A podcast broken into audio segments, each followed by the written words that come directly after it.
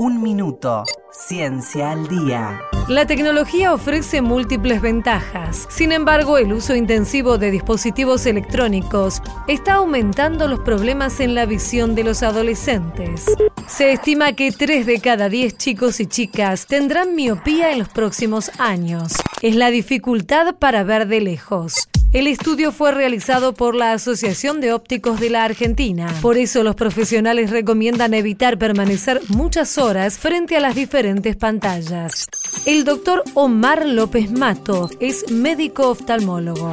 Al estar mucho tiempo usando este fenómeno de acomodación, en los chicos se ha demostrado que hay una tendencia al alargamiento del globo ocular, a producir después eso que el ojo más largo es un ojo miope. Uno lo puede ver dentro de un contexto más amplio con un fenómeno adaptativo. Ciencia al día, un minuto con Diana Costanzo.